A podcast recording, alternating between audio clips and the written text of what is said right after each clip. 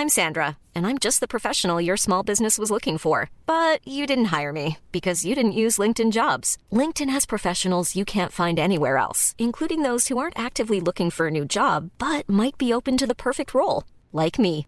In a given month, over 70% of LinkedIn users don't visit other leading job sites. So if you're not looking on LinkedIn, you'll miss out on great candidates like Sandra. Start hiring professionals like a professional. Post your free job on linkedin.com/people today.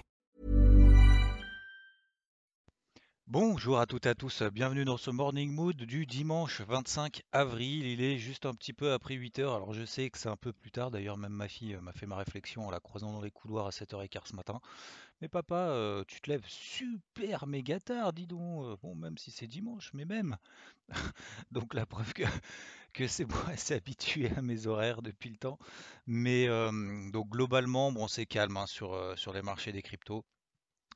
Toujours une petite pression baissière, mais sans plus, sans accélération. Voilà, on a fait le premier, pas dire le premier mouvement de panique, parce qu'encore une fois, c'est pas vraiment de la panique, c'est simplement un petit mouvement de consolidation un peu impulsif. Mais encore une fois, c'est la vie des cryptos, c'est toujours démultiplié, hein, c'est démultiplié dans les mouvements ascendants, c'est démultiplié dans les mouvements descendants. Donc c'est ça semble être une évidence, mais c'est vrai que quand on l'a pas vécu et quand on n'est pas positionné sur le marché, bah c'est sûr que ça fait toujours très très mal et c'est tout à fait normal de perdre 30% euh, comme ça sur un moment de repli et de simplement entendre dire ah non mais c'est pas grave, c'est normal. C'est vrai que ça fait quand même, c'est assez dur à l'accepter, mais en même temps on peut pas espérer de faire du fois fois fois 20, fois 10, fois 50 euh, sans accepter ce genre de, phase de conso. Voilà. Alors c'est sûr que si on arrive les derniers et qu'on arrive là tout à haut sur les 65 000 sur le Bitcoin par exemple et qu'on repasse sous les 50 000 en deux semaines, bah c'est sûr que ça fait très mal. Mais voilà. Alors on a toujours des, des cryptos qui surperforment par rapport à d'autres. Euh, Il n'y a pas de grand décalage, de, grand écart entre celles qui surperforment et sous-performent. Ce que j'appelle surperforme et sous-performe, celles qui sont dans des tendances haussières très affirmées n'accélèrent pas leur progression haussière. Donc c'est une consolidation de manière générale sur le marché. Oui, est-ce que ça peut être lié à l'interdiction en Turquie? Oui, est-ce que ça peut être lié à la plateforme Todex en Turquie où le patron s'est barré avec la caisse? avec 2 milliards hein, quand même accessoirement. Euh, oui, forcément, ça, on cherche des mauvaises nouvelles pour justifier ces mouvements-là. Euh, attention parce que un, ça peut durer, deux, ça peut être beaucoup plus intense, euh, et trois, bah, va falloir continuer à travailler en fait. Hein. C'est pas juste on achète des cryptos et puis on va tous rouler en Lamborghini et être riche sans rien faire, et il va falloir continuer à travailler. Voilà, donc c'est pas plus mal parce que bah, ça permet finalement un peu de nettoyer toutes ces, ces euphories et ces paniques, etc. et d'assainir un petit peu le marché. Donc, en termes de crypto qui surperforment, bah, par exemple, on en parlait de l'ETH, par exemple, qui était au-dessus de sa MM20 daily. Alors là, on est en train de la travailler, on est pile poil dessus, mais encore une fois, faut pas prendre au point près. hein. On travaille plutôt des zones. Il faut regarder la MM20 daily, il faut regarder la MM50 daily. Par exemple, l'Ethereum, et je l'ai partagé dans la vidéo avec Asher, je vous, invite à regarder euh, hier euh, sur sa chaîne secondaire, euh, où à la fin je fais un petit très très rapide tour d'analyse technique, mais l'Ethereum par exemple, je, je comprends même pas qu'on se pose la question de dire c'est la fin d'un marché haussier. Alors peut-être que oui, peut-être que là c'était le point haut, mais comment est-ce qu'on peut dans des tendances haussières à très court terme, et je dis bien à très court terme, donc en daily, où on est toujours, on est juste en train de travailler une MM20 daily haussière. On n'a même pas rallié la MM50 qui est très haussière. On n'est même pas passé en dessous de la borne basse d'un canal ascendant sur l'Ethereum qui passe à 1950 dollars. Comment est-ce qu'on peut évoquer ça? Alors je pense que c'est aussi, encore une fois, toujours cette notion un peu d'euphorie, d'excitation, qu'elle soit positive ou qu'elle soit négative, qui alimente un petit peu aussi tout ça. Mais voilà, je pense qu'il faut vraiment euh, essayer de, de, de, de regarder, de poser les choses, de prendre cinq, dix minutes. Alors, à froid sur le marché des cryptos, c'est un petit peu plus délicat parce qu'ils sont, ils sont jamais fermés, contrairement au marché traditionnel où le week-end, justement, on peut prendre du recul comme ça à froid. Sur les cryptos, c'est toujours du, euh, voilà, ça peut être du samedi soir, ça peut être du dimanche matin, ça peut être du dimanche soir qui se passe des choses tout le temps. Donc c'est un peu plus difficile de prendre euh, du recul. Mais voilà, le, le- l'Ethereum, euh, oui, on est en train de travailler la même 20. Oui, on est légèrement au-dessous à 2 dollars, 2 dollars près aujourd'hui. Mais sincèrement, tant qu'on s'installe pas sous les 1950 dollars, ça veut dire tant qu'on ne casse pas les 1950 et qu'on reste pas là en dessous pendant quelques temps, euh, pour le moment, on a toujours une tendance haussière. Ça, c'est objectif. C'est pas un avis de penser que ça va continuer à monter.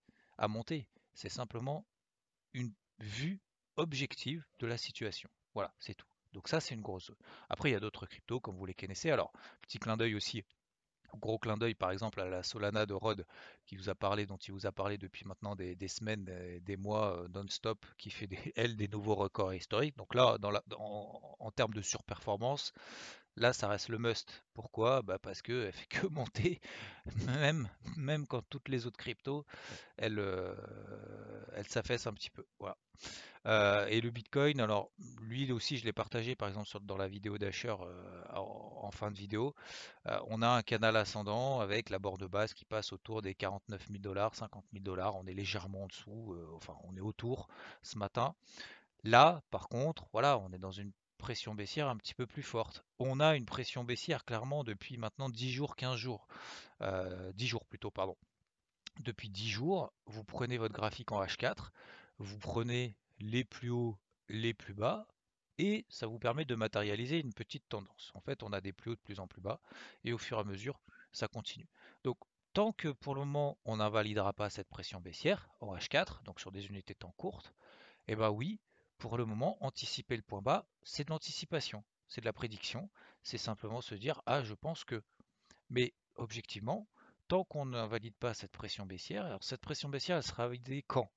Et ben, quand à un moment donné, alors on aura des prémices d'invalidation de cette pression baissière à court terme uniquement lorsqu'on fera des plus hauts, plus hauts que les précédents. Pour le moment, on n'a que des plus hauts, plus bas que les précédents. Prenez même la conso qu'on a fait hier, par exemple, euh, avant-hier, pardon, on est le 25. Avant-hier soir, euh, le Bitcoin, par exemple, est passé de 47 euh, 500 à 51 300. Ok, donc là, ça nous fait hop un petit, euh, c'est pas un petit pump, c'est juste une petite, petite correction technique. Ok, petite correction technique haussière.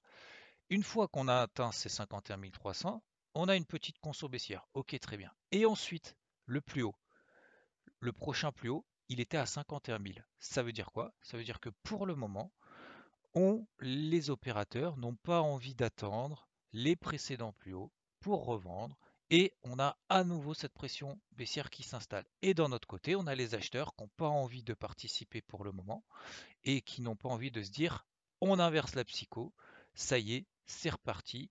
Et du coup, on va repasser en tendance haussière en données H4, puisque là, on reste sur du données H4.